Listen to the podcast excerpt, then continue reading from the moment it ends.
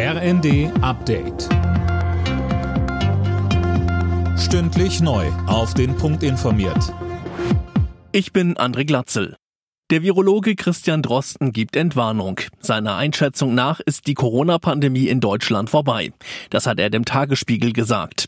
Hierzulande erleben wir gerade eine erste endemische Welle, so Drosten.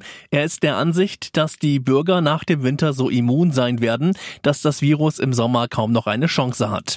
Bundesjustizminister Buschmann forderte daraufhin ein Ende der verbliebenen Corona-Schutzmaßnahmen. In den USA fordert der heftige Wintersturm immer mehr Todesopfer.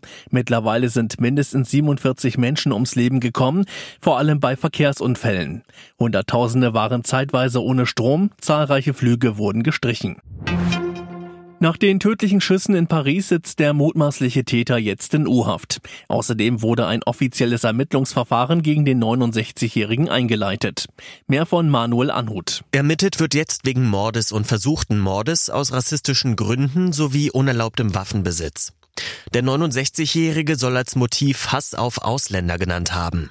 Vor sechs Jahren sei bei ihm eingebrochen worden, seitdem habe er immer den Wunsch gehabt, Ausländer zu töten, heißt es. Bei dem Angriff am Freitag vor einem kurdischen Kulturzentrum in Paris sind drei Menschen getötet und drei weitere verletzt worden. Im Iran könnten Demonstrierende bald wieder einen freien Internetzugang haben. Grund, der Aufbau des Starlink-Netzwerkes im Land komme voran, teilte Elon Musk mit. Man sei kurz davor, 100 aktive Satelliten bereitzustellen. Der Iran geht seit Monaten hart gegen die regierungskritischen Proteste im eigenen Land vor. Alle Nachrichten auf rnd.de